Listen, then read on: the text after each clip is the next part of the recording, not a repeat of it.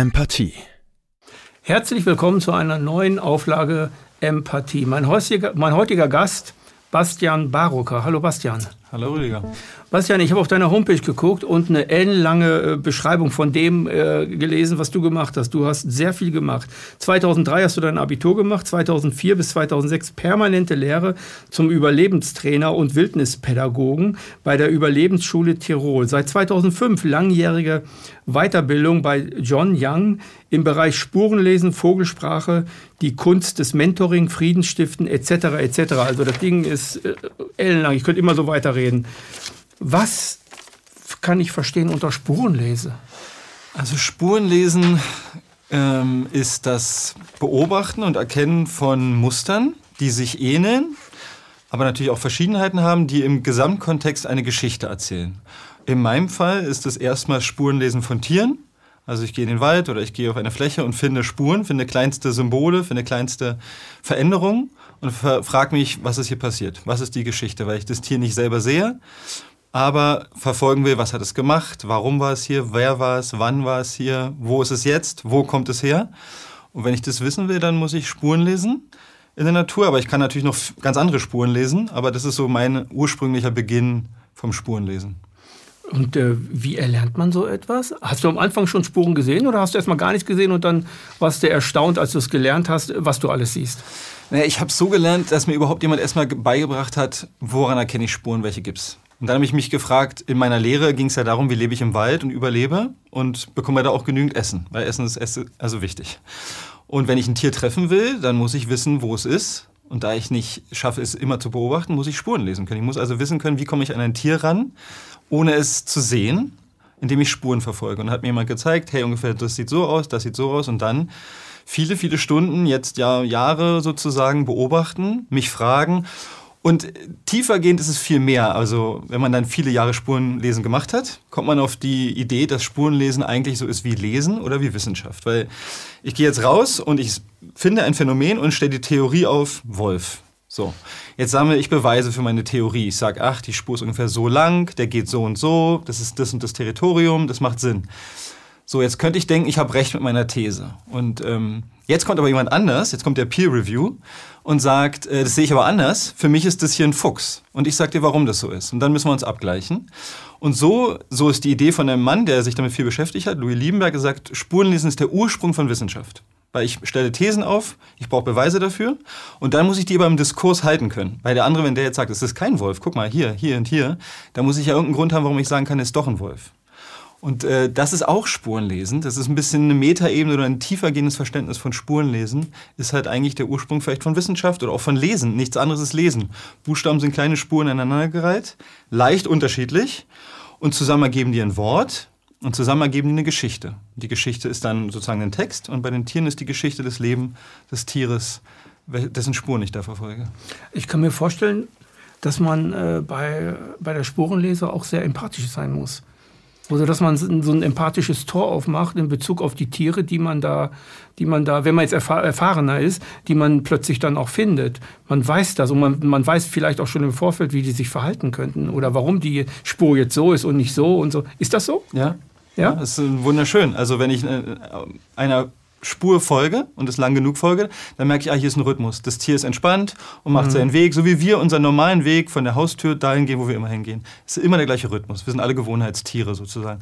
Und wenn ich jetzt aber merke, hier passiert irgendwas, es ist nur eine leichte Veränderung, dann frage ich mich sofort, hm, was jetzt hier? Und dann begebe ich mich vielleicht auf alle vier und begebe mich auf die Höhe des Tieres und versuche zum Tier zu werden. Ursprünglicherweise, Jäger und Sammler haben immer so gelernt, dass sie imitiert haben. Sie wollten einfach das Tier sein. Und das kann ich, wenn ich auf einen Film mhm. bin. Und dann gucke ich mich um und merke, ah, okay, da ist jetzt ein Hochstand zu erkennen. Oder da ist jetzt das zu erkennen und merke sofort, boah, so muss es sich vielleicht angefühlt haben. Hier muss ich kurz pausieren. Hier ist vielleicht Unruhe. Oder vielleicht habe ich kurz Angst.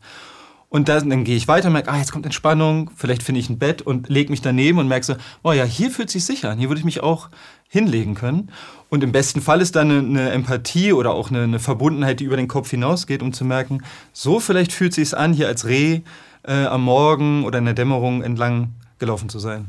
Das ist äh, so ein bisschen, also ich könnte der Vorbote sein zur Fallanalyse in der, Kriminal, in der mhm. Kriminalistik, mhm. dass man äh, Tatortbeschau hat und so und genau weiß, was wo, wo gewesen ist und dann immer weiterkommt mit dem, bis man den Täter gefasst hat. Natürlich nicht nur der Fallanalytiker findet den nicht alleine, sondern sind auch die Kriminalpsychologen und die Kriminalisten selbst, die Kommissare und so weiter, die das damit machen. Aber innerhalb eines Teams, äh, dass man so etwas anwendet, könnte man machen. Mhm. Bastian, ich habe dich eingeladen, weil du äh, dich sehr intensiv mit etwas beschäftigst, was ich sehr faszinierend finde, nämlich die Indigenisierung des Menschen. Also was ist der Mensch in seinem Ursprung? Wir haben zurzeit ähm, ein, eine bestimmte Krise in unserer, in, in, unserer Welt oder jetzt in diesem Land und äh, viele Menschen fragen sich, ähm, wo führt das hin oder wie kommen wir da raus und so weiter. Und viele Menschen betrachten die Welt, in der sie leben, äh, als ein System, in dem sie groß geworden ist, das so ist und nicht anders. Und sie betrachten sich selbst auch so, wie sie sind und nicht anders. Also sie wählen irgendwie jemand oder sie glauben, Politiker müssten dies machen, was sie machen, aber sie haben den Weg zu sich selbst äh, vielleicht verloren, aber sie haben den Weg zu sich selbst eigentlich nie als, als, einen, Grund, als einen Mitgrund gesehen, um da rauszukommen. Und das möchte ich heute gerne mit dir besprechen, weil du bist in so etwas, wie ich herausgefunden habe, was ich mich mit dir beschäftigt habe, dass du da sehr weit mit dir selbst gegangen bist. Du hast auch schon sehr, sehr du bist sehr lange auch äh, im Wald gewesen, hast du dort irgendwie überlebt. Und du machst Wildnispädagogik, du machst es nicht so, äh, wie jetzt ein normaler Wildnispädagoge das macht, also ein pädagogisch ausgebildeter, der eine Zusatzqualifikation Wildnispädagogik macht, sondern bei dir ist es ja umgedreht. Du machst erstmal diese Wildnissache und dann machst du pädagogische Sachen. Ne? Also Du bist, bist du von Natur aus ein sehr, sehr naturverbundener Mensch oder hast du dich schon als Kind immer so ganz, ganz nah den Bäumen und den Wäldern gefühlt oder und den Tieren und dem Ökosystem oder bist also, du der letzte Grüne? Nee, ich glaube. Also der echte Grüne. Ich weiß es nicht, weil ursprünglicherweise bin ich in einer Großstadt in Berlin äh, groß geworden. Eher auf Baustellen, auf wilden Baustellen, vielleicht der Wildnis von Berlin. Mhm. Vielleicht aber auch daraus, aus diesem Mangel an Naturkontakt. Ich war schon auch draußen, aber ich bin jetzt nicht so jemand, wie man schön im Buch jetzt sagen könnte, ja, der war schon immer bei den Tieren, der war schon immer bei den Bäumen. Das war mhm. überhaupt nicht der Fall. Also, Dr. Doodle. Die, die Geschichte kann ich nicht liefern, sondern es war eher ja, so, irgendwann packte mich eigentlich während meines Zivildienstes oder in meinem Abitur las ich was über Bildung von Jean-Jacques Rousseau, Emile oder über die Erziehung. Und der schreibt da drin, dass man lernt aus Erfahrung. Und dann dachte ich, saß ich da im, im, in der Schule und merkte, was hier steht, ist überhaupt nicht das, was hier passiert. Wir sitzen hier mhm. alle und es soll Lernen sein und hier steht das Lernen eigentlich durch Erfahrung. Und da war für mich sofort klar, ich gehe nicht nach meinem Abitur in die nächste Kiste, das wäre dann die Uni gewesen, aber für mich war es irrelevant. Das war die nächste Kiste, wo wir alle zusammensitzen und einer erzählt was und das soll Lernen sein. Und war für mich irgendwie klar, das, das schließe ich aus. Weil irgendwie habe ich durch viel Reisen auch schon im Jugendlichsein gemerkt, dass mich das Leben packt, wenn ich da draußen bin und interagiere. Ja, das war für mich super aufregend und ich habe ganz schnell entschieden, dass ich das nicht will, an, an, an so einen nächsten, an eine nächste Uni oder eine Bildungseinrichtung zu gehen, sondern ich wollte es selber in die Hand nehmen. Und mich hat dann in meinem Zivildienst, spannenderweise, äh, hatte ich ein totlangweiliges Zivildienstseminar, wie die eigentlich meistens waren, außer eine Stelle, wo jemand mir sagte, dass er in der Wildnis lebt und dann, wie er dabei ganz viel Mücken auf Klo geht und wie man Feuer macht. Und das fand ich interessant. Und dann bin ich eigentlich los und habe überall gefragt in Europa, wo könnte ich lernen, im Wald zu überleben, ohne Hilfsmittel. Und da gab es nicht viele Orte. Und einer hat gesagt, ja, wenn du bei uns kochen kannst, was ich nicht konnte, aber egal, dann kannst du zu uns kommen und lernen. Und erst mit meinem ersten Kontakt mit dieser Natur, mit diesem Draußensein, mit diesem wilden äh, Leben, brach es eigentlich auf, dass ich merkte, wow, okay, hier geht es nicht nur darum, wie kann ich überleben im Wald, also Essen, Korbflechten, Ledergerben, Vogelsprache, Hütten bauen, Feuer machen, Bogen bauen, sondern auch ganz andere Fragen. Äh, wie lerne ich eigentlich? Wie geht Lernen ursprünglicherweise früher? Was ist mit Spiritualität? Wie lebten wir zusammen? Also es, es brach, glaube ich, was in mir auf, was schon da war, was ich aber nicht leben konnte vorher oder nicht in dem Maße. Und das hat mich nie wieder losgelassen. Also es hat äh, was in mir berührt, was ich bis heute äh, spüre und was mich hat auch einfach diesen Pfad gehen lassen. Also ich habe dann auch ein ganzes Jahr oder auch mal ein halbes Jahr oder monatelang in, immer in Gemeinschaft, aber im Wald gelebt und habe einfach gemerkt, es ist der Ort der Wahrheit für mich und der Ort für ganz viel Weisheit. Und habe es vor allem sehr praktisch in die eigenen Hände genommen. Also ich habe dann gedacht, okay, ich, ich lerne das jetzt, ich, ich wähle das auch selber aus, ich gehe jetzt dahin und lerne und dann gehe ich da in den Wald und lerne. Und dann dachte ich, ah, jetzt gehe ich nochmal an die Uni, um, um die Erde zu studieren, also Geografie. Dachte, ja, vielleicht ist es auch nett. Und war an der Uni und es war eine Katastrophe, weil ich war draußen unterwegs und habe Spuren gelesen auf dem Campus, habe geguckt, ah, da ist der Hase, da wachsen die Bäume, da könnte man sich so verstecken. und merkte, wie die Mitstudierenden alle, die machten dann Online-Tests voneinander abgeschrieben, die Hausaufgaben wurden nicht kontrolliert und irgendwann schrieb ich meinem Geschäftsführer, hieß es dann schon von der Uni, Freie Uni Berlin, habe ich das alles aufgeschrieben, was hier passiert. Das, wie soll ich dann so lernen? Und äh, es äh, hat sich auch gar keiner interessiert für meine Themen, weil dann waren wir bei Anthropogeografie und ich habe mich mal so gemeldet, ja, und die Jäger und Sammler, die wussten schon richtig viel übers Leben mit der Erde. Und da meinte der Dozent, ja, wir fangen an, als das Rad erfunden wurde. Und ich habe mich wieder gemeldet und er sagte so, ist das wirklich wichtig? Ich so, ja, es ist richtig wichtig. Und da, nee, dafür haben wir keine Zeit. Und es sammelte sich eine Liste an Dingen, wo ich dachte, wow, das kann es doch nicht sein. Ich will über die Erde was lernen und ich sitze hier nur drinne und die Art und Weise ist überhaupt nicht am, am Leben dran. Habe ich das alles aufgeschrieben, habe das diesem Mann geschickt, gesagt, hier, das sind meine Kritikpunkte. Hat er mich eingeladen, fand meine Kritik richtig und auch wertvoll und hat gesagt, ja, aber ich kann daran nichts ändern. Und das war einfach der Punkt, wo ich so merkte, ich weiß nicht, Universität kann für Leute super gut sein, aber es war für mich der Punkt, wo ich merkte, ich gehe raus. Und dann bin ich, habe ich eigentlich mich ganz entschieden zu sagen, ich weiß nicht, wo der Bildungsweg hingeht, aber ich gehe einfach dahin, wo ich was lernen kann. Und das war dann erstmal die Wildnis und die Natur. Ich unterscheide immer äh, zwischen totem und lebendigem Wissen. Mhm. Das tote Wissen ist, das lernt man auf der Universität. Bach hat die Sonate geschrieben, das Rad wurde dann erfunden. Das war die Renaissance, äh, was weiß ich, Beethoven hat das gemacht oder wer auch, was auch immer. Das ist Wissen, das ich irgendwo lese und das kommt dann rein. Ich bin unbeteiligt an dem Wissen. Das ist damit, das meine ich damit. Das mhm. totes Wissen. Das ist ganz gut, ist in Ordnung. Aber äh, ich selber bin der Überzeugung, dass der Mensch äh, einzig und allein aus seinem lebendigen Wissen heraus äh, wirklich lernt, wirklich lernt, weil das in Fleisch und Blut auch übergeht. Das macht ihm Spaß. Und das ist eigentlich das, was was du, was du machen wolltest. Du wolltest selbst deine Erfahrungen machen auf die Art und Weise, wie du sie machen wolltest. Mhm. Ist ja, das ungefähr so? Absolut. Und ich habe dann auch sozusagen viel später die Fragen, die ich schon in dem Buch von Jean-Jacques Rousseau gefunden habe mit dem Lernen, in diesen indigenen oder nativen Ansätzen gefunden. Also da gibt es halt einfach Sprüche wie, äh, the knowing is in the doing. Das Wissen steckt im Tun. Das haben wir auch alles noch in unserem Sprachgebrauch. Mhm. Wenn ich es nicht machen kann, habe ich es nicht gelernt. Wenn ich Feuer machen bei YouTube gelernt habe auf einem Video und ich kann aber nicht im Wald Feuer machen, dann kann ich kein Feuer machen. Ich weiß es nicht. Und das ist eigentlich auch, was mich so fasziniert hat. Meine Fragen über ganz vieles, Zusammenleben, Bildung, was auch immer, haben sich dann immer besser beantwortet, wenn ich mir native Kulturen angeguckt habe oder indigene. Zum Beispiel lernen, ja. Also Indigene hatten ja keine Schule. Und jetzt könnte man sagen, ja, brauchten sie auch nicht. Ja, aber deren Kids, und ich war dann selber noch bei Indigenen in Tansania, deren Kinder und Jugendliche, die mussten hunderte von Pflanzen kennen, die mussten Spuren lesen können. Das war keine Option, sondern die mussten wissen, wo gibt es was zu essen und vor allem, was kann mich umbringen. Und das haben die alles hingekriegt ohne eine Schule. Und wie haben die das gemacht? Und viel, ganz oft wurde ich immer angesprochen, das ist sozusagen viel zu lange her, das bringt uns nichts. Ähm, ich habe mhm. mal im Ötzi-Dorf gearbeitet und den Ötzi studiert. Ja, bist du der Ötzi? Und es ist immer mit einer großen Arroganz vielleicht oder mit einer Abwertung des Primitiven. Aber wer mal im Wald gelebt hat, so wie ich, ähm, der wird das Primitive sowas von hochschätzen können, weil wir reden bei primitiven Völkern davon, das sind Leute, die ursprünglicherweise in dreieinhalb Stunden ihren Lebensunterhalt verdienen am Tag. Das heißt, die haben dreieinhalb Stunden Arbeit am Tag, kontinentübergreifend. Ähm, Gibt es gute Studien zu. Und dann haben sie alles, was sie zum Leben brauchen und dann entspannen die sich. Dann kommt Kultur, dann kommt Tanz, dann kommt Abhängen, dann kommt mit den Kindern sein. Und umso mehr ich jedenfalls draußen war und merkte, okay, das schaffe ich niemals bei dreieinhalb Stunden. Ich, hab, ich kann das gar nicht. Ich würde, ich würde ja da draußen verrecken oder sterben. Und umso mehr wuchs so mein, meine Wertschätzung. Das Primitive, das Primitive ist nichts Niederwertiges, ist was ganz Hochwertiges.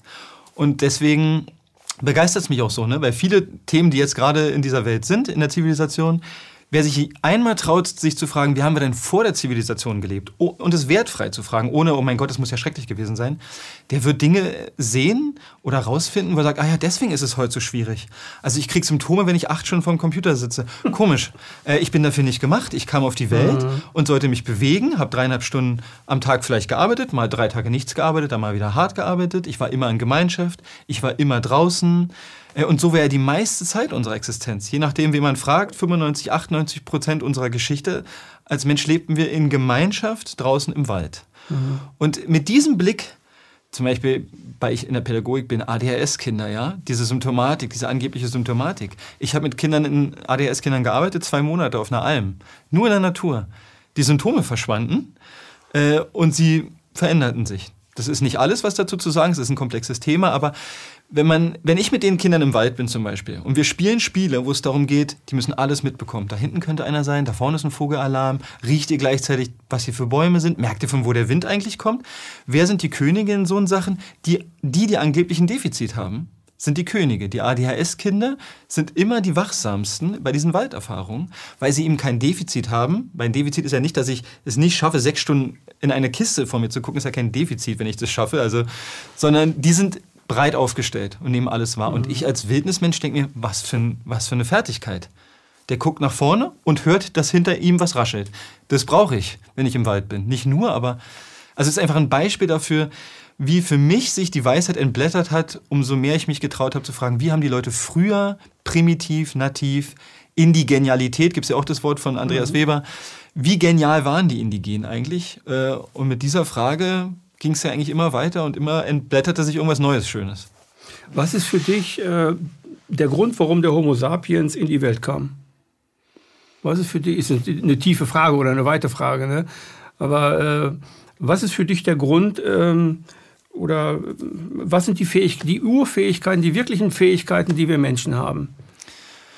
Also ich kann mal sagen, was ich durch meine eigenen Erfahrungen glaube mhm. ähm, und was ich erlebt habe, was ich brauche, wenn ich mit Menschen im Wald lebe. Und dabei immer gemeinschaftlich gedacht. Das ist mir ein ganz wichtiger Aspekt, weil es gibt dieses Wildnis-Klischee von alleine durch die Natur kämpfen. Einzelkämpfer, ne? Einzelkämpfer, dann wären wir tot, dann würden wir jetzt hier nicht sitzen. Mhm. Sondern ursprünglicherweise waren wir Gemeinschaftswesen. Sind wir natürlich immer noch. Äh, deswegen haben wir auch so viele Symptome, wenn wir nicht in Gemeinschaft leben. Aber und die Fähigkeiten, die ich erlebt habe, die wir im Wald brauchten, waren äh, die größte oder vielleicht wichtigste Adaptionsfähigkeit. Also ich muss mich anpassen, anpassen, anpassen, anpassen. Sobald ich bestimmen will, was läuft oder die Kontrolle behalten will, habe ich keine Chance. Weil das, äh, das ist eine schöne Fantasie, dass ich kontrollieren kann. Äh, der zivilisierte Mensch versucht dauernd zu kontrollieren. Ja, genau, das ist ja die Krankheit, die wir haben. Genau, aber er hat keine Chance. Ne? Das ist mhm. eine, eine, absolute Fantasie. Es gibt Dinge, die kann ich beeinflussen, natürlich, aber ich kann ganz wenig kontrollieren. Und wenn ich das ablege, im besten Fall draußen im Wald, und dann merke, okay, da schwingt diese große Natur, dieser Rhythmus, und der schwingt, egal was ich mache, das Beste, was ich machen kann, wie beim Tanz, ist mitgehen. Ich gehe mit. Ah ja, jetzt, jetzt ist das dafür Zeit. Jetzt ist Zeit für wilden Reis. Jetzt ist Zeit für die Himbeeren. Ah, jetzt ist Zeit für die Erdbeeren. Dann gehe ich dahin. Wenn ich jetzt sage, ey Haselnussbaum, deine Haselnüsse sind echt nicht toll, ich will was anderes, dann passiert da gar nichts. Das heißt, ich muss mich anpassen. Und das, da kommt auch wieder mein Übertrag oft zur Zivilisation. Wenn ich, wenn ich gucke, was wir heute machen, wie viel wir kontrollieren wollen und was die Konsequenzen von dieser Kontrolle sind, ist es unglaublich. Das ist ja der gesamte Konsum basiert ja auf Kontrolle. Ja, es, es das ist, ist, ja dann, wenn man da, das ist ja ein Rattenschwanz, das geht ja bis in die Kriege. Ja. Genau. Und Kontrolle, beziehungsweise dein Kontrollverlust wiederum, ist mit einer riesen Angst besetzt. Oh Gott, mhm. ich habe die Kontrolle verloren. Ja, ja. Du hast die Kontrolle über dein Leben verloren.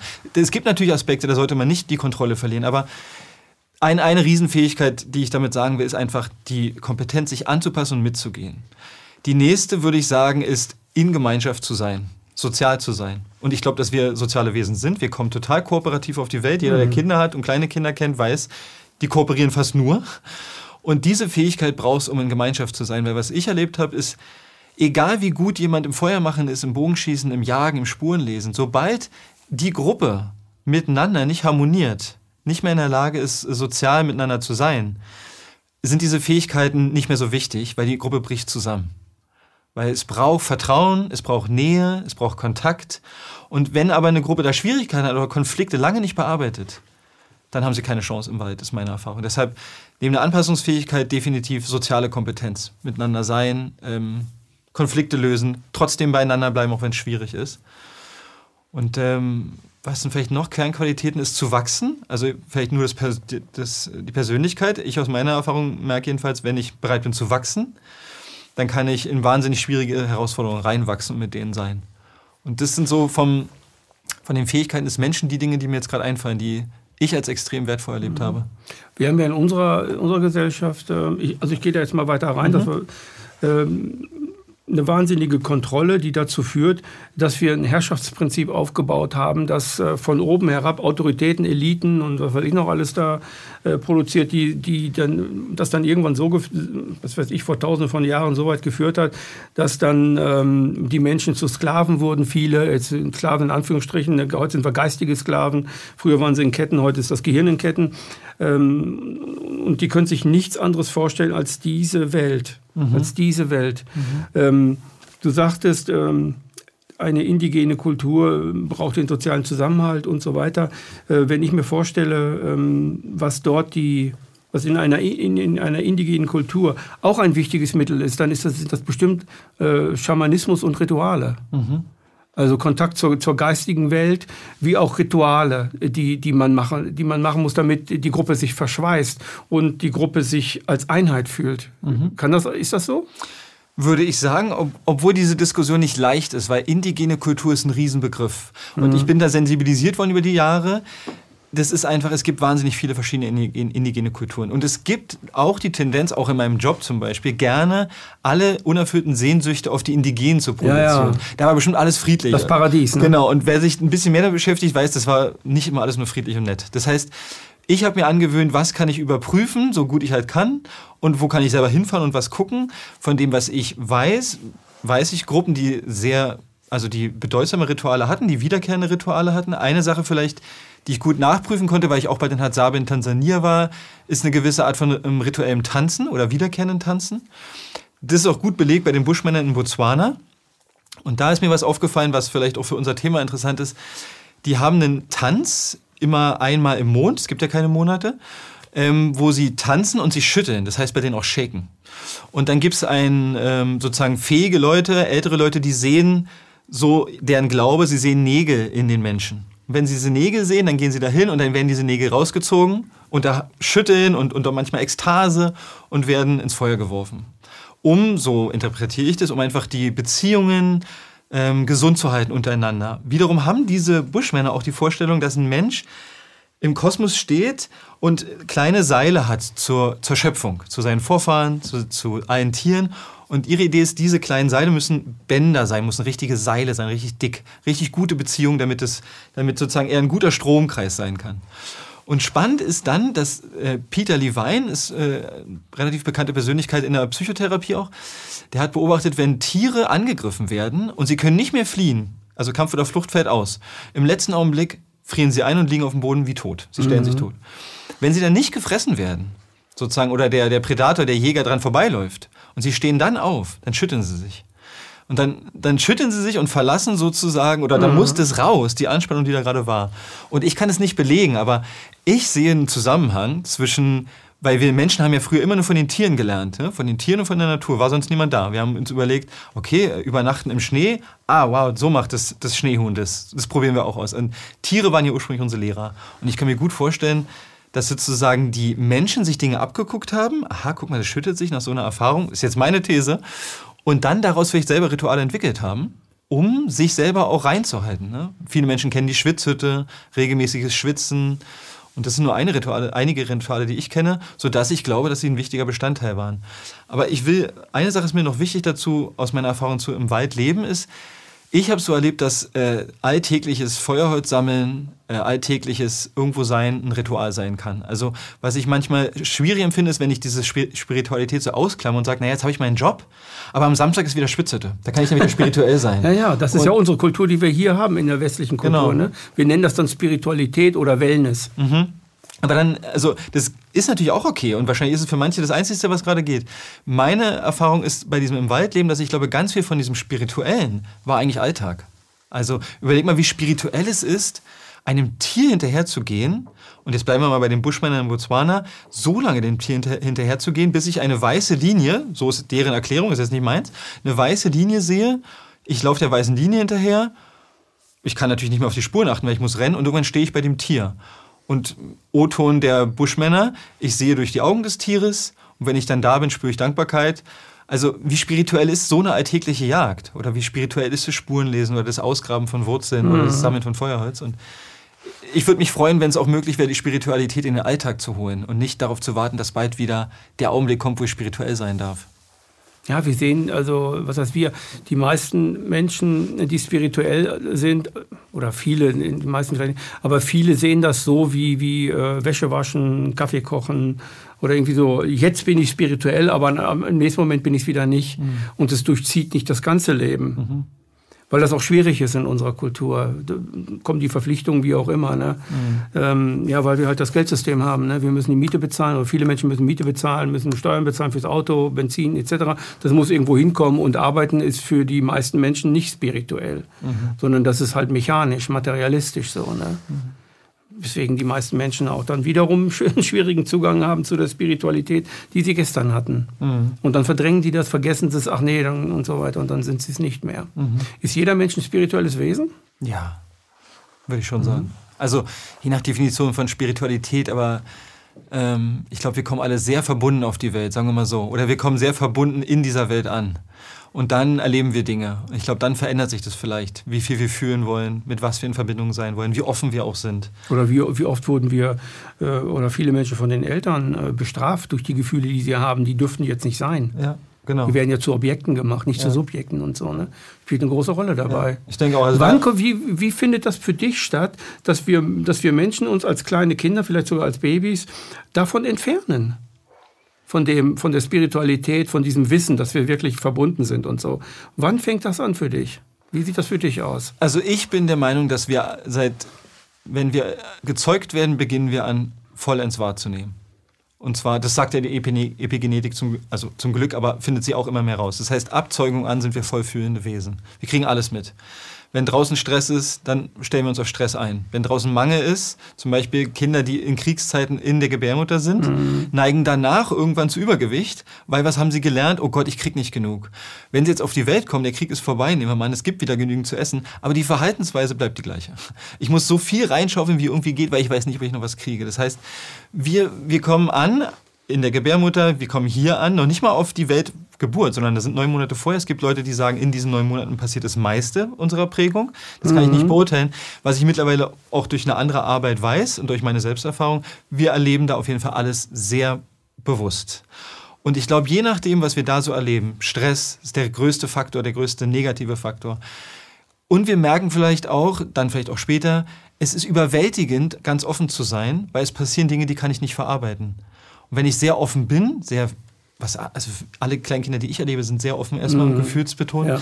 Wenn dann Dinge passieren, und ich bin, bin selber Papa, was zu stark ist, zu doll, vielleicht zu heftig, negativ gesehen, dann gibt es nur die Entscheidung, sich abzukoppeln, also zu dissoziieren. Ich verlasse fühlenderweise diesen Ort, weil ich es nicht aushalte, weil es ist zu lebensbedrohlich. Und da wir in einer Kultur leben, wo viele Kinder viel, oftmals Gewalt erleben, an sich, aber auch so sehen, bin ich davon überzeugt, dass es was mit ihnen macht, inwiefern sie sich offen fühlen und in Beziehung sind.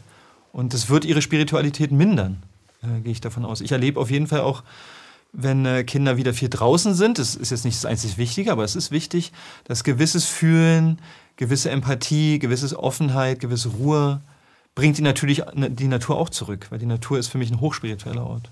Was würdest du sagen, wenn ich jetzt sagen würde, Mensch, ähm, die Kinder sollten, sollten sich nicht so anstellen, ihre Maske vors Gesicht zu halten äh, und sich da in Abständen zu halten, ist doch nur für kurze Zeit. Also ich weiß gar nicht, äh, warum du dich jetzt aufregst. Äh, was würdest du mir dann sagen? Also ich würde das niemals sagen, aber ich spiele die Rolle. Ne? Ja, dann wäre ich, ich meine, das, ich, da wäre ich erschüttert und traurig. Mhm. Also ich bin vor allem traurig. Also mich empört es auch und ich habe mich auch viel darüber aufgeregt. Ähm, ich glaube, da ich weiß, wie sehr Kinder von Mimik und Gestik abhängig sind, gerade wenn sie jung sind, nicht nur von uns Erwachsenen, auch untereinander. Mhm. Äh, und da ich weiß, was es mit ihnen wahrscheinlich auch macht, ich kann nicht in sie reingucken, aber was ich weiß, ist, das, das hat mir auch schon besprochen, Kinder kooperieren immer. Und ich kenne ganz viele Leute, die sagen, es, es macht ihnen doch nichts. Ja, siehe Richard David Precht. Äh, dann, dann weiß ich aus meiner Arbeit mit Menschen, mit erwachsenen Menschen, dass sie mit ganz vielen Dingen in ihrem Leben mitgegangen sind als Kind. Wenn sie sich aber wirklich fragen, ob das richtig war, sagen sie alle nein. Das heißt also, es, es reicht nicht aus, naja, der sagt ja nichts, das Kind. Ja, ein Kind nimmt auch Sachen auf sich, mhm. wozu es nicht sagt das, ja, ne? und trotzdem stark leidet. Das machen sogar mhm. viele Kinder. Ja. Deshalb äh, sehe ich es mit einem großen tränenden Auge und äh, tue mein Möglichstes, dass Kinder das nicht müssen. Aber mhm. es schmerzt mich und ich bin sehr traurig, mhm. wenn mir so jemand sagt. Kannst du dir vorstellen, was mit den Kindern nach drei, vier Jahren passiert? Kommt natürlich aufs Alter an und so, welche Erfahrungen sie vorher gemacht haben. Ne? Es ist aber was wird das für eine Generation werden? Ich weiß es nicht. Es Würdest du sie, ich frage mal anders, ja. würdest du sie gerne in die Waldpädagogik einladen? Sowieso jeden. Obwohl ich nicht weiß, ob es für jeden gut ist. Aber äh, ich würde die Kinder natürlich mit in den Wald nehmen. Ich, da ich es nicht weiß, aber ich kann eins sagen, es macht mir Sorge. Weil für mich ist es ganz klar, dass jemand in die Integrität, die körperliche Integrität eingreift. Meines Erachtens nicht verhältnismäßig, aber darüber wird sich ja gestritten. Äh, und ich glaube aus meiner eigenen Erfahrung, dass, es, dass wir eher anstoßen sollten, dass Kinder gut hinspüren, was tut ihnen gut, das sagen und dann auch ihnen das gewährt wird. Weil ich erlebe viel zu viele Menschen, die noch nicht mal wissen, was ihnen gut tut. Das ist noch nicht mal als Vorwurf gemeint. Sie, haben, sie durften es nie lernen. Und dann stehen sie als 40, 50, 60-Jährige da mhm. und sind mit der Frage völlig überfordert, was möchtest du denn gerne? Was tut dir denn gut? Ja, keine Ahnung, ich habe immer gemacht, was ich sollte. Und, und bei dieser Antwort sehen wir halt ein Kind, was vielleicht bei der Einschulung auch dasteht und eigentlich spürt, körperlich vielleicht auch nur spürt, vielleicht gar nicht kognitiv, sondern, boah, ist irgendwie unangenehm. Und ich denke mir, wenn wir in diese Zukunft gehen und gut gehen wollen, dann brauchen wir jeden Einzelnen, der die, die Kompetenz hat, hinzuspüren, was tut mir gut und es auch zu sagen. Und ich glaube, dass zu viel Gehorsam und Gefügigkeit dem einfach nicht gut tun. Und die Maske wäre für mich ein Paradebeispiel gerade. Aber mhm. auch vor der Maske gibt es viel Gefügsamkeit. Mhm. Ja. Die Welt, in der du lebst, kannst du die beschreiben? Also ich meine jetzt die indigene Welt, die, die Welt im Wald und so weiter, das, was du gelernt hast, was dich voll, voll äh, inspiriert und so. Also ich wünschte, ich würde nur im Wald leben, aber das mache ich natürlich nicht, ja? ne? weil ich lebe auch zu Hause und habe eine Familie und versuche diese beiden Welten zusammenzubringen, weil äh, ich arbeite natürlich auch darin, muss Sachen organisieren und will nicht dieses Bild auftun, ich lebe immer im Wald. So, also das mache ich nicht. Ich habe ganz viel im Wald gelebt, vor allen Dingen in Zeiten, wo ich in so einer sehr suchenden Phase war und empfinde den Wald aber immer noch als unglaublich, äh, als unglaublich berührenden Ort. Also wenn ich einen Ort brauche, damit ich mich gut fühle, dann gehe ich in den Wald. Für mich ist es eine total magische Welt. Also es ist eine Welt, in der Verbundenheit die ganze Zeit existiert und in der eine schöne Interdependenz passiert. Alle hängen voneinander ab, aber sind nicht in dem Sinne bei uns konnotiert schlecht abhängig voneinander, sondern da ist Abhängigkeit ja der Zustand. Und äh, ich mag die Ruhe. Für mich ist es ein Ort der Ruhe und wenn Signale, Laute passieren, haben die einen Grund. Und sofort springt meine Neugier an. Ah, warum, warum ist der jetzt laut? Was ist das für eine Spur? Und äh, das ist so vielleicht was auch auf körperlicher Ebene, Beruhigung, eine wahnsinnige Einkehr, auch ein großes Berührtsein für, für mich, wenn ich da sein darf und merke, okay, da ist die Sonne, da ist das Wasser, das ist die Erde, das ist der Wind. Und ich finde, du hast es schön gesagt, es gibt Dinge, die sind kognitiv. Wenn, das, wenn ich das sage, Leuten sage, ja, es ist total wichtig, dass wir die Erde und die Sonne und den Wind haben, sagen alle, ja, ja, stimmt. Aber wenn Leute dann mehrere Tage oder vielleicht Wochen im Wald waren und irgendwann sitzen die an dem See, aus dem sie getrunken haben, wo sie sich wie ein Reh hinbücken mussten oder wo sie ihre äh, Sachen waschen, wo sie alles von holen. Irgendwann sitzen sie da und merken so, wow, das ist, das ist das Wasser. Also das ist, was ich brauche. Und das, das ist dann mit einer anderen Stimme am Abend als Wasser ist ganz wichtig, das stand so im Lehrbuch. Und diese, diese Momente sind für mich die magischsten. Bei mir gewesen und dann bin ich froh, dass ich mit Leuten arbeiten darf im Wald, die dann irgendwann abends sitzen. Ich hatte mal eine Frau in einem Vogelsprachekurs, nach zwei Stunden im Wald sitzen, ohne Aufgabe, kommt die zu mir, nimmt so das Portemonnaie, zeigt mir das so, ihr Portemonnaie und sagt so, das hat überhaupt gar keinen Sinn. Ich so, ja, genau. Damit kannst du hier draußen nichts machen. Und äh, die Magie liegt für mich darin, dass, dass es möglich ist, an diese alte Lebensweise anzuknüpfen und zu verstehen, was ist wichtig, was ist relevant. Relevant sind die Elemente, die Menschen um mich herum, die Verbundenheit zu denen und dass ich dort gut lebe. Also für mich ist es einfach ein Zuhause.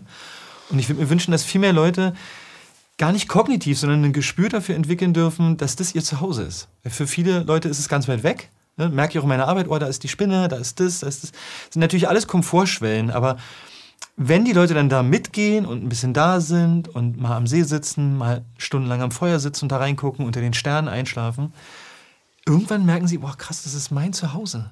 Und ich brauche die Natur. Also die beiden Erkenntnisse, die immer kommen, wenn ich mit Menschen im Wald war, ich brauche mehr Natur und ich brauche mehr Gemeinschaft. Und genau das ist der Mensch. Er ist ein in Gemeinschaft lebendes, natürliches Wesen, umgeben eigentlich immer von Natur. Jetzt haben wir ein ganz kurzes Zeitfenster, wo wir dachten, lass mal lass mal so Häuser bauen und das alles unter rein. Aber diese Anbindung an unsere Vergangenheit, an unseren Ursprung, ist für mich eigentlich die magischste Brücke zu dieser wilden Welt. Die meisten Menschen, die in unserer Kultur groß werden, lernen, Lehre machen etc., Schule besuchen und so weiter, die denken ja in ihrem Leben, dass es immer so gewesen ist. Mhm. Weil wie du das gerade so gesagt hast, das ist ja, wenn, wenn das der Homo sapiens ist, seine Geschichte, dann ist das, was wir gerade erleben, dieser Zeitpunkt. Mhm. So irgendwie, das ist ja nur so klein. Mhm. Ne? Müssen wir uns wieder erinnern? Oder? Ja, ich denke schon. Also vor allem mir ist so wichtig, äh, dass normal nicht natürlich ist. Also, normal wie das hier jetzt. Ne? Ja, genau. Normopathie, Normopathie von Hans-Joachim Marx. Genau. Also dieser Unterschied zwischen äh, normal, natürlich nur weil was normal ist zurzeit, heißt es nicht, dass das unseren Bedürfnissen als äh, Jäger- und Sammlerwesen entspricht. Mhm. Und ich denke, wir müssen uns erinnern. Also müssen ist immer schwierig, weil ich will ja Blödes Wort, zwingen. Ne? Ja. ja. Aber ich denke, es ist total wichtig, sich zu erinnern. Und das heißt mhm. auch nicht, dann höre ich immer, wir können ja nicht alle in den Wald. Nee. Aber zum Beispiel, was lerne ich denn noch im Wald? Äh, interessanterweise lerne ich, aha, wenn ich ein Problem habe und ich setze mich im Kreis und jeder darf reden, jeder darf aussprechen, jedem wird zugehört, jede Stimme ist wertvoll Wow, dann kommen wir als Kreis zusammen, fühlen uns verbunden und lösen ein Problem. Muss ich dafür in den Wald gehen, um dieses native Prinzip anzuwenden? Nein. Ich könnte in meine Wohnung gehen und setze mich hin mit den Leuten, wo ich sage, ey du, wir haben hier irgendwie echt ein Problem, ich weiß nicht weiter, lass mal was ausprobieren. Okay, wir nehmen Stab in die Hand, der geht rum. Jeder darf aussprechen, mhm. jeder spricht von sich. Ne? Genau. Ist ein native, für mich ist so, was sind die Elemente von nativen Kulturen, die wir nicht klauen, aber die wir uns angucken und wir gucken, was ist deren Wert? Und warum haben die da funktioniert? Ich zum Beispiel arbeite mit Jugendlichen, die initiiert werden ins Erwachsenensein. Die gehen raus in den Wald, sind da alleine, sind eingebunden in Rituale. Da kommen dann Väter und Mütter und Tanten und Onkels dazu. Und da wird sozusagen ein Prozess begleitet, der natürliches Wachstum ist. Ja? Und das, den machen wir nicht. Wir erkennen nur an, ey, du veränderst dich. Das machen nicht wir. Aber wenn wir es nicht widerspiegeln, bist du vielleicht ein bisschen verloren darin. Lass uns dir helfen und dich begleiten. Und äh, native Kulturen haben ganz viele Übergangsrituale um klarzumachen, du bist, klar bist du ein Kind und es sind verschiedene Sphären, aber du gehst in eine neue Sphäre und die hat neue Qualitäten. Und das ist jetzt nur ein Mini-Beispiel und dann fragen wir uns, wie viele Jugendliche sind vielleicht auf der Suche nach einer Begleitung in eine neue Sphäre?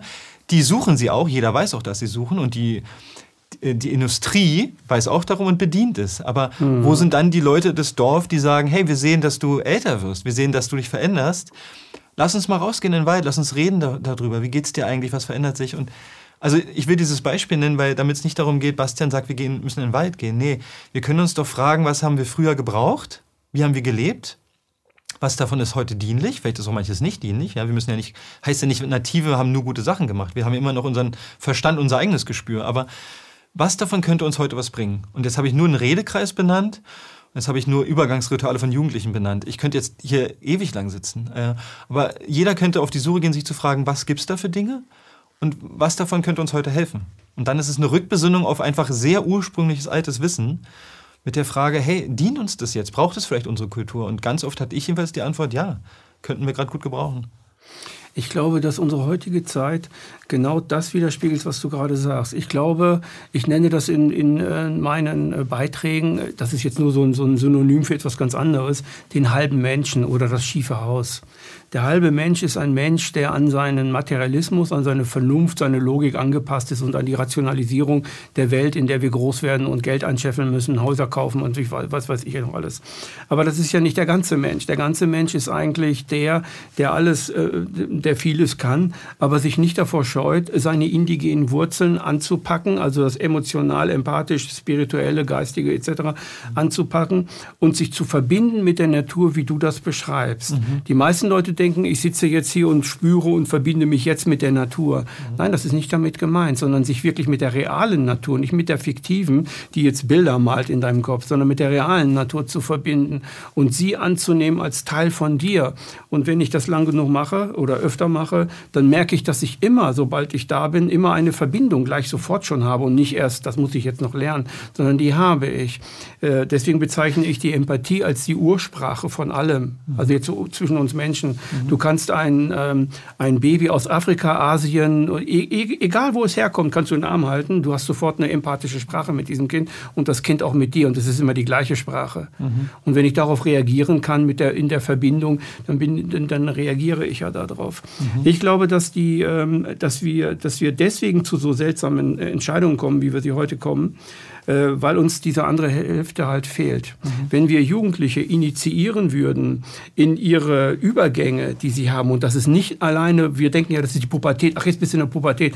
Nein, das geht, das fängt auch an, wenn das, äh, wenn das Kind äh, anfängt zu krabbeln oder wenn es vom Krabbelalter ins Gehalter kommt, ne? Mhm. oder wenn es von der taktilen Wahrnehmung ins Sichtbare, ins, ins, ins Machbare kommt. Also wenn es dann anfängt mit Lego-Steinen mhm. oder Bauklötzen die Welt zu bauen, die gerade im, dann sind das auch Rituale, die ich vielleicht machen kann. Also es passiert eigentlich alle zwei, drei Jahre oder, oder 18 Monate. Mhm. Und das ist unser abhanden gekommen. Und ich glaube, dass wir deswegen als Resultat, jetzt bringe ich ein ganz krasses Beispiel, mhm. Gender Speaking haben. Mhm. Also, dass wir jetzt äh, irgendwo etwas haben, was völlig irrational ist aus der indigenen Betrachtung heraus, dass wir aber als, als, ähm, als ähm, Bewältigungskompetenz in diese Welt hineinholen, weil wir das andere eigentlich nicht haben. Mhm. Und dadurch entstehen immer mehr Ratio Irrationalitäten, die ähm, Hans-Joachim Marz dann Normopathie nennt. Mhm. Das ist die nomopathische Struktur einer Gesellschaft. Jetzt so, so, jeder kann das ja in seinen eigenen Worten fassen. Mhm. Aber das ist das, was uns fehlt. Mhm. Das macht uns ganz, was du beschreibst, das macht uns ganz. Mhm. Ist das für dich auch so? Oder ja, ähnlich? Ja, also ich, äh, ich bin natürlich immer vorsichtig, meins als das Wichtigste zu ja, sehen. Ja, sehe ich auch so Aber, bei mir. Äh, ich mhm. glaube, dass es total stimmt, dass Rückbesinnung an die Natur einfach aufgrund unserer Geschichte, das ist keine Ideologie. Und jetzt könnte ich auch anfangen mit Studien, die beweisen, dass der Körper äh, darauf reagiert, wenn wir in der Natur ja. sind, ja, mit Immunsystem fördern. Da gibt es wahnsinnig viel Literatur drüber. Das heißt, unser Körper reagiert sozusagen unabhängig vom Programm oder der Ansicht, die da herrscht, auf Natur. Wir, wir sind da einfach zu Hause. Und das äh, erfreut mich auch an diesem Wildnisgedanken, weil eigentlich brauche ich keine Ideologie folgen. Ich folge unserer eigentlichen Historie, sondern wir haben als also unsere Vorfahren haben als Gruppe im Wald zusammengelebt und da mussten sie sich organisieren. Und äh, das ist einfach unsere Geschichte und an die anzuknüpfen, weil ich glaube auch, wir kommen natürlich immer noch auf die Welt in eigentlich Vorausahnung biologisch, ja, ich muss ja gut im Wald überleben. Unsere Sinne, wir sind, wir sind dafür gemacht. Und diese Rückbesinnung, glaube ich schon, dass uns die fehlt. Und mir geht es auch so, wenn ich selber nicht oft genug im Wald bin, fehlt es mir auch. Aber es ist, glaube ich, wie, es ist, glaube ich, wie Trinken und Essen. Es ist nicht so, ah ja, ich war ja so oft im Wald, jetzt weiß ich alles oder brauche ich nicht mehr. Ist überhaupt nicht bei mir der Fall zum Beispiel. Wenn ich es dann vergesse, dann vergesse ich auch meine Verbundenheit. Und dann wird sie schwächer und mein Gespür wird schwächer. Und deshalb glaube ich, äh, dass es auf jeden Fall ein riesengroßer Teil ist, dass viele Leute wahnsinnig naturentfremdet sind. Und dass es ihnen wahnsinnig gut tun würde, aus ganz vielen Gründen da zu sein. Das ist allein nur Stressreduktion, was Natur ja na nachgewiesenermaßen macht, besser als jegliche Medikamente schaffen können. Ähm, allein das wäre ein Riesenvorteil. Und das andere kommt dann Stück für Stück. Und eine Sache, die mir vielleicht noch wichtig ist, was native Prinzipien angeht. Ich habe mich viel mit den äh, sechs Nationen und den Irokesen beschäftigt in Nordamerika und wie die Europäer dahin kamen und besiedelt haben. Und die sind ja da in die Demokratielehre gegangen. Ja, also viele aufklärerische Gedanken unserer Zeit sind wahrscheinlich aus einer sogenannten Einflusstheorie gekommen, weil die kamen da drüben an, die Weißen, und dachten ich, wow, äh, warum sind die so gut organisiert und warum hat jeder so seine Rechte und ist so souverän und keiner kann dem erzählen, was er zu tun hat? Das kann ja wohl nicht wahr sein. Kennen wir gar nicht aus unserer Monarchie heraus. Und dann kippten diese Gedanken rüber nach Europa und es entstanden Texte wie, ah, äh, jeder hat so sein eigenes Recht, Aufklärung. Ähm, und da habe ich mich sehr viel mit beschäftigt. Da sind wahnsinnig viele interessante Punkte drin. Aber ein Punkt, den ich wirklich interessant fand, war, die hatten Zusammenkünfte miteinander, weil die hatten auch schon diplomatische Beziehungen. Es waren auch viele Leute schon. Und die haben ja dieses große Gesetz des Friedens gehabt, weil sie sich gefragt haben, wie leben wir gut zusammen. Und ein Punkt, der hat mich immer wieder besonders beeindruckt, war die Idee, wenn wir eine Entscheidung treffen, treffen wir die im Konsens. Das haben wir ja schon mal abgeschafft.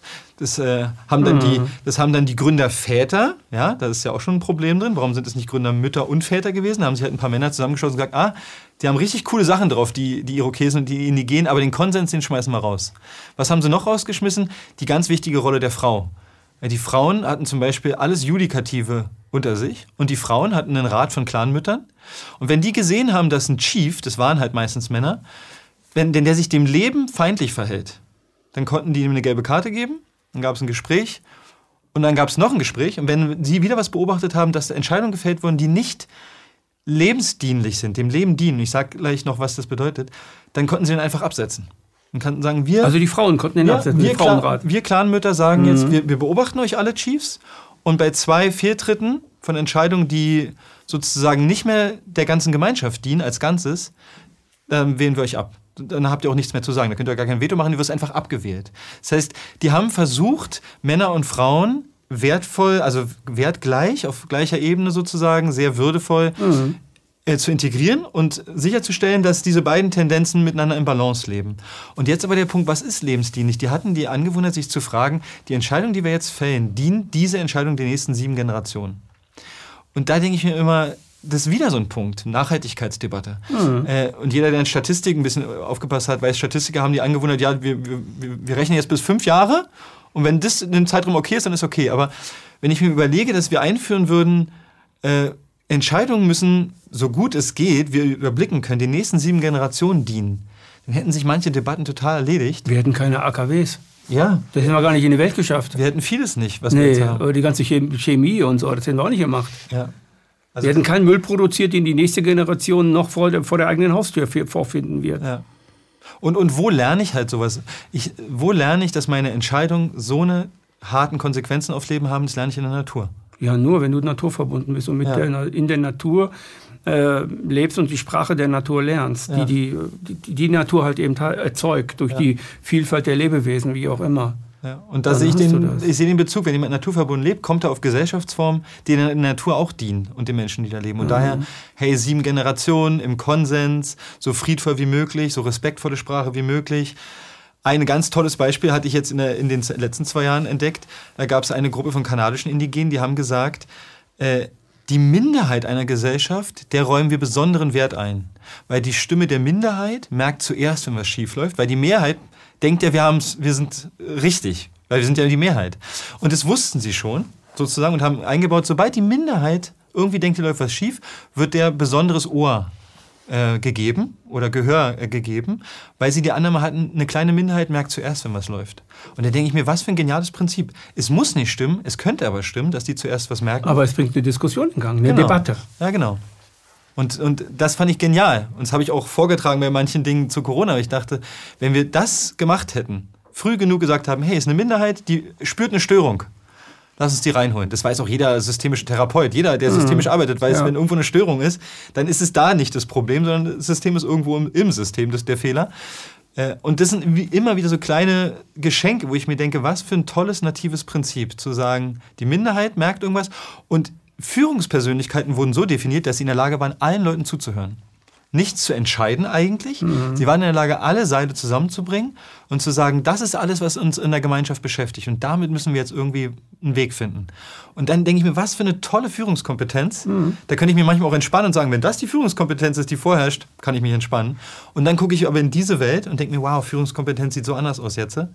Und wieder denke ich mir, vielleicht schaffen wir was von früher irgendwie wieder in unser Leben zu bringen, sodass es dem Leben dann wieder dient. Wir haben ähm, eine Zivilisation aufgebaut. Die Zivilisation ist ja nicht erst seit gestern da, sondern schon seit Jahrtausenden da. Und äh, es mag der Grund gewesen sein, dass wir Häuser gebaut haben, weil wir gedacht haben, der große Donner kommt, die Flut kommt oder was auch immer. Auf jeden Fall können die Naturgewalten uns auch zerstören, dagegen müssen wir uns schützen, also bauen wir auf diese Art und Weise das. Und ich glaube, dass mit der Zeit sich ähm, die Städte und die Dörfer, Dorfgemeinschaften immer mehr etabliert haben und sie Menschen nur noch diese Dörfer und diese Städte und die Zivilisation gesehen haben und die Kultur, die, die entstanden ist und sich dann, das muss, muss nicht mal Absicht gewesen sein, und sich dann entkoppelt haben von all dieser Natur, von, ihrer Indige, von ihrem indigenen Zuhause. Mhm dann haben sie sich zu sehr ihrer Vernunft, ihrem Verstand und ihrer materiellen Welt zugeordnet und gesehen, damit können sie was machen, damit können sie beeinflussen, Macht und so weiter aufbauen, Geldsysteme entwickelten sich und so weiter. Das ist ja nicht von irgendeinem durchdacht, sondern ich glaube, dass das durch Entwicklungsprozesse dann irgendwann da war und dann hat der Best oder der Schnellste halt zugelangt, wie auch immer. Mhm. Und das hat dann so weit geführt, dass wir halt eben Atombomben gebaut haben, Theorien über die Physik gebaut haben, die hauptsächlich Explosivkräfte äh, erzeugen, eine eine Biologie entschaffen haben, die sich fürs Leben nicht interessiert, sondern die Tiere erst totschlägt und dann seziert und sagt, seht ihr, da ist die Leber, das ist die Biologie. Und äh, das, was, was im, im, Ursprung lag, überhaupt nicht mehr erkennt. Also die Physik erkennt ja nicht die Natur. Die Biologie erkennt nicht ähm, das Leben und die Chemie weiß nichts über Verbindungen, sondern mhm. sie produzieren sie einfach nur und gucken dann, oh Gott, oh Gott, äh, die Natur schlägt zurück. Wir haben jetzt das gemacht, jetzt haben wir eine Umweltkatastrophe, mhm. eine riesengroße und, und so weiter. Und dann kommt der, der Herr Schwab daher und sagt, hm, sieben Milliarden sind zu viel, äh, sind unnütze Fresser, äh, das können wir gar nicht aufrechterhalten, wir haben leider einen Fehler gemacht, jetzt müssen wir weg, irgendwie wegspritzen oder so. Mhm. Was ich damit sagen will, ist nicht, ich will jetzt nicht den, den Schwab als, als Buhmann darstellen, sondern ich will sagen, wir haben uns verirrt. Mhm. Wir haben uns verirrt und ich glaube, dass die, dass die Lösung das Indigene in uns selbst ist, die Verbundenheit. Aber die muss Step by Step wiederkommen, weil, wir, weil ich glaube, dass wir, dass, ähm, wir viele Menschen überfordern werden, wenn wir sagen, jetzt werdet mal alle wie Bastian Baroka. Ja, bloß nicht. Schlagartig, auf den Punkt. Ja, das würde auch gar nicht gehen. Nee. Das würde auch nicht gehen. Also, da würden viele kollabieren.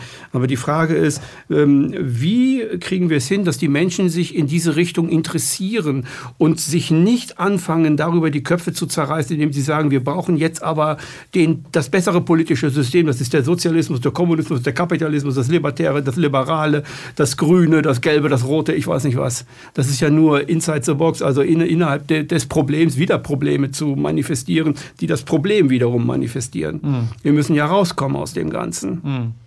Also vor allen Dingen bloß nicht werden wie ich, weil was, was soll man mit vielen Kopien von mir? Also Nein, das, natürlich das individuell. Ja, ne? das Wichtigste wäre für, für, mich, also ich will herausfinden, wer ich bin. Wenn ich in die Natur gehe, bin ich. Aber was wären ungefähr die Schritte? Was ist der erste Schritt? Also herausfinden, wer ich bin oder ja. fühlen? Naja, das kriege ich das heraus? Gehört für mich zusammen. Bin? Also für mich gehört es zusammen. Also für mhm. mich war es so, wenn ich in der Natur bin, bin ich, begegne ich Leuten, die wissen, wer sie sind. Und damit meine ich die Tiere und die Pflanzen. Die spiegeln mir die ganze Zeit wieder, sie wissen, wer sie sind und sie wissen, was sie zu tun haben. Sie haben eine Rolle und die füllen sie super aus. Und ich finde, das wirkt. Weil ich mich, also und alle Menschen, die ich in den letzten 15 Jahren begleitet habe, die fragen sich auch irgendwann, wer bin ich eigentlich? Und ich glaube, dass das schon mal ein super guter Schritt ist. Und ich, ich kann dir das chronologisch nicht nennen, weil ich es nicht weiß. Weil äh, für mich ist natives Lernen, indigenes Lernen zyklisch. Das heißt, ein, da mhm. ist das dran mhm. und dann denke ich, das hatte ich doch schon, da bin ich aber schon wieder da, aber jetzt geht es eins tiefer. Also ich glaube nicht, dass es eine Chronologie gibt, sondern es gibt Dinge, die sind wichtig. Und die werde ich immer wieder begegnen. Immer wieder denke ich mir, ah, das hatte ich doch eigentlich schon mal. also das ist ein Entfaltungs-, Entwicklungsprozess. Ich entwickle etwas. Genau. Ich packe etwas aus, das in mir ist und ja. dann gehe ich Step by Step vor. Aber es gibt keine Regel da drin. In dem Nein, weil sonst ne? sind wir in einem ähnlichen Verständnis von Bildung, was wir vielleicht durchlebt haben. Dass wir jetzt mhm. denken müssen, das wäre der Lehrplan, wenn wir da hinkommen in der Geschichte mit den ADHS-Kindern, die ich zwei Monate begleitet habe, haben mich dann Eltern angerufen, äh, ja, warum will der jetzt nicht mehr auf die Schule gehen? Der war doch bei euch in der Maßnahme. Und dachte mir, ja super, der, der will, weiß jetzt, dass er nicht mehr auf deine Schule gehen will. Und da hat sozusagen jemand erwartet, wenn ich diese Maßnahme mache, dann kommt dieses Ergebnis raus. Und genau ja. das ist das Problem. Äh, und deshalb kann ich das nicht, ich kenne keinen Lehrplan. Ich kann nur sagen, für mich war das und das wichtig, also vor allen Dingen Kontakt mit der Natur, um erst im Außen zu merken, ah, das ist die Natur, dann wirkt die auf mich, ich mache mich auf ich fange überhaupt erst an zu fühlen. Und wenn ich fange an zu fühlen, also die Natur, dann fange ich auch meine Gefühle an zu fühlen. Und dann fange ich überhaupt erst mal an, mich zu fragen, was tut mir gut, was tut mir nicht gut.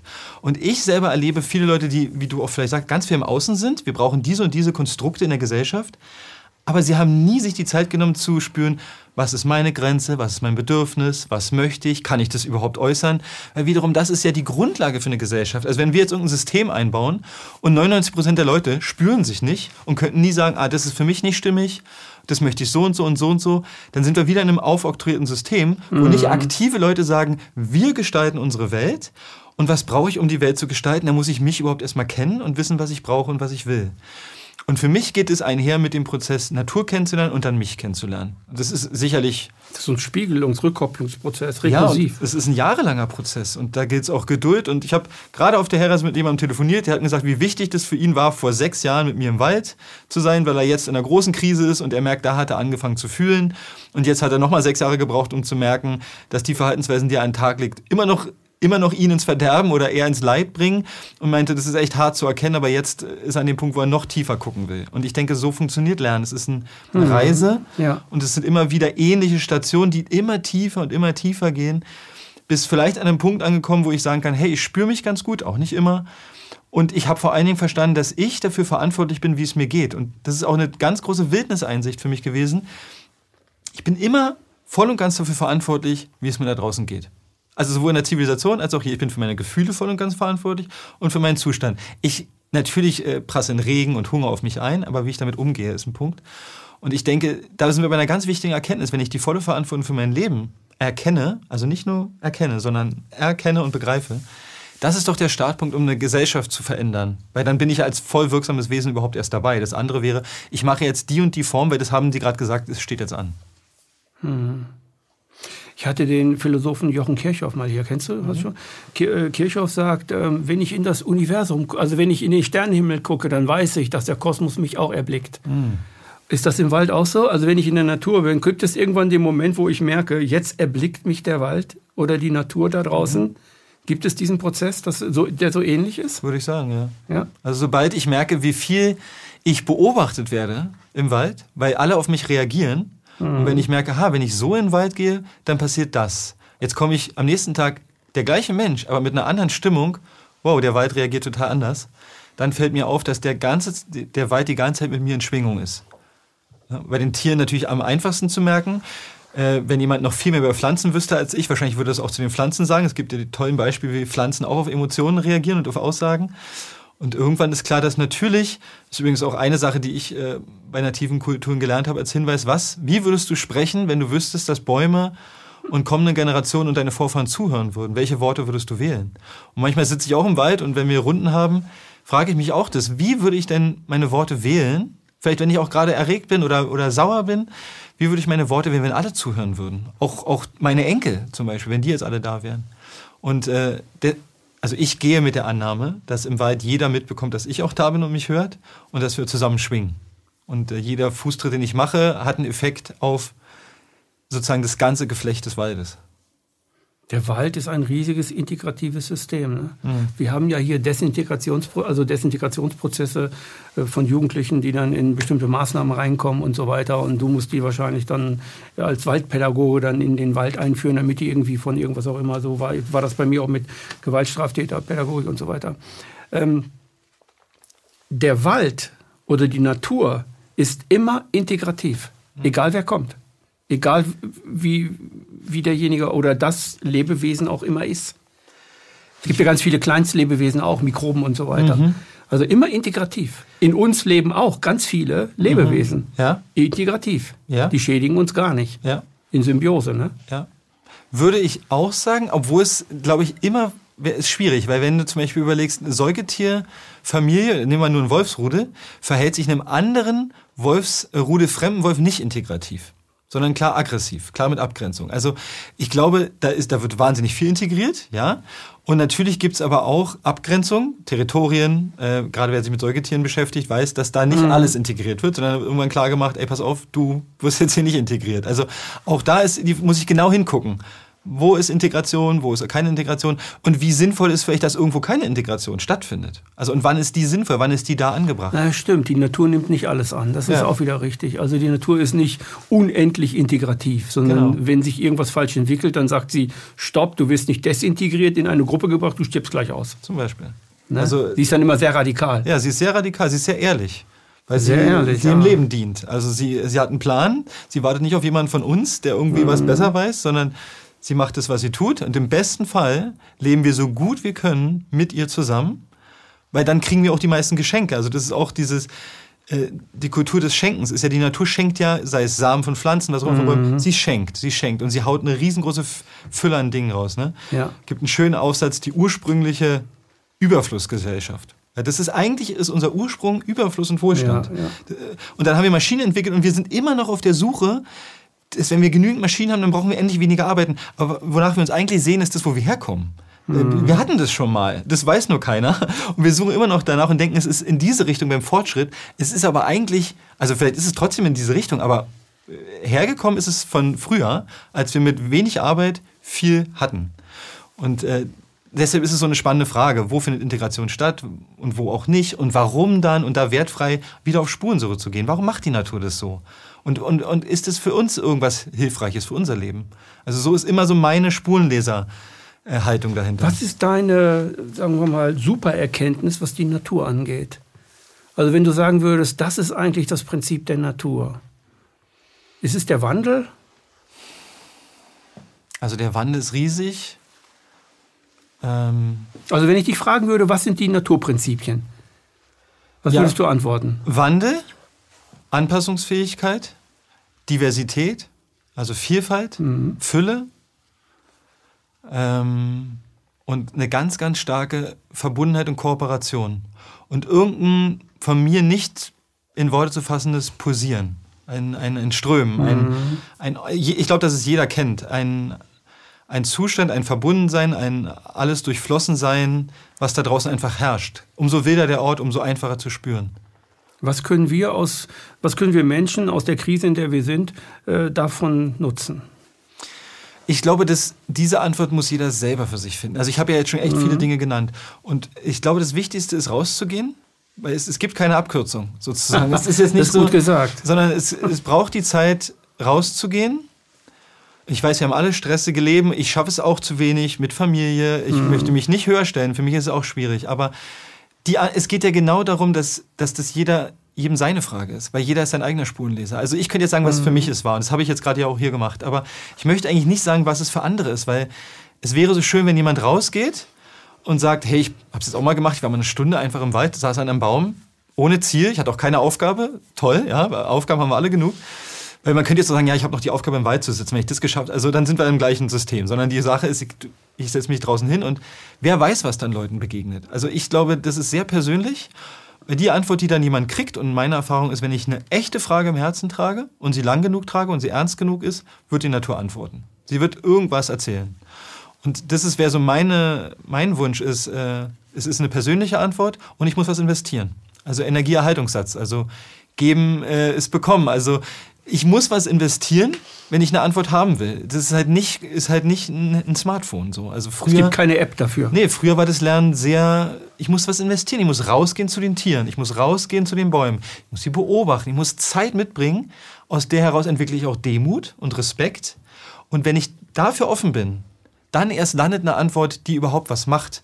Es gibt genügend Antworten da draußen, die fallen auf gar keine Frage. Dauernd kriege ich irgendeine Antwort oder irgendeinen Ratschlag. Ich habe noch nicht mal die Frage entwickelt. Und wenn ich aber draußen bin, nehme ich mir Zeit und irgendwann ist überhaupt genügend Raum dafür eine Antwort. Und das wäre so meins, so, dass Leute rausgehen, auf jeden Fall draußen Zeit verbringen, ist immer gut. Und wenn sie Zeit und Muße haben, sich besinnen, schöne Orte aufsuchen und gucken, was tut mir gut und dann einfach schauen, was da passiert. Was kommt zu ihnen. Ja, ich, denke jetzt gerade darüber nach, was ist, wenn, wenn der Lockdown kommt und die Leute können gar nicht mehr rausgehen. So, also es wird ihnen eigentlich ihre Natürlichkeit genommen durch bestimmte Maßnahmen. Das im Grunde genommen, im Grunde genommen ist das ja Folter, das, äh, aus welchem Grad die Folter ist, ist jetzt zu diskutieren. Aber in Wirklichkeit ist das äh, für den Menschen an sich, auch wenn das nicht spürt, eine Folter. Bastian, danke, dass du da warst. Hm. Gerne. Das war eine weitere Ausgabe Empathie heute mit Bastian Barucker.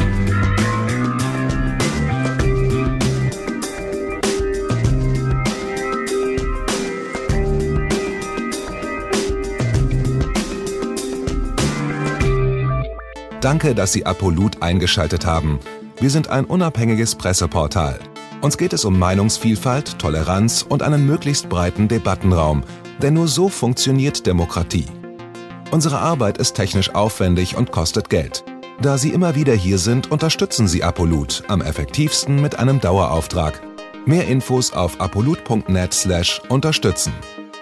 Apolut ist keine Einbahnstraße. Lassen Sie uns in Kontakt bleiben. Abonnieren Sie den Apolut Newsletter, so verpassen Sie nichts. Registrieren Sie sich auf apolut.net/newsletter. Natürlich gibt es Apolut auch als App. Einfach auf apolut.net/app runterladen und mobil auf dem Laufenden bleiben. Apolut. Das denke ich auch.